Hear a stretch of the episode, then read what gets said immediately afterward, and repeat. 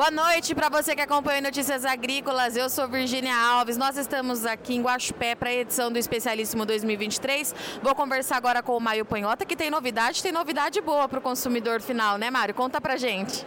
Boa noite, Virgínia. Boa noite a todos os nossos é, espectadores. Hoje uma noite de festa, a premiação do especialista para os melhores cafés identificados na Cochupé.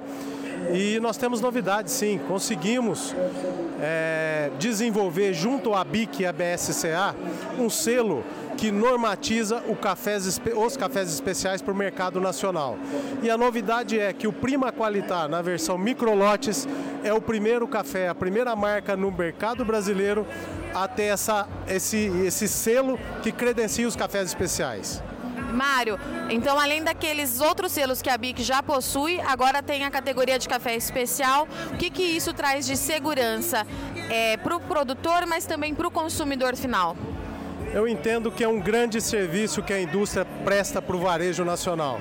Brasil é o segundo maior consumidor de café do mundo. Cafés especiais ganha espaço ano a ano. E hoje nós temos no mercado, no varejo, uma certa confusão de como o consumidor pode identificar o café especial. Então esse selo, ele vai dar tranquilidade. O produtor chegou no mercado, viu o selo ABIC, cafés especiais, esse café tem rastreabilidade, qualidade e laudo atestando isso. E Mário, qual que é, é os requisitos para a gente caracterizar um café dentro desse selo, né? Quais são é, as características desse café? Explica para a gente um pouquinho. Virginia, além da qualidade, precisa ter estar debaixo de um protocolo de sustentabilidade e toda a rastreabilidade, desde a, o produtor até a produção com indústria certificada e tudo mais.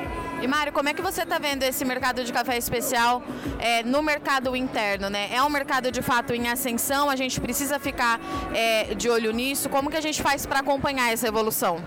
temos que ficar, é um mercado crescente e agora com essa normatização dos cafés especiais, entendo que isso vai melhorar muito mais. É um mercado crescente e a nova geração de consumidores busca esse nível de café e café tão, cafés tão espetaculares que o Brasil consegue produzir. E quando a gente fala em mercado internacional, Mário, o que, que a gente pode falar?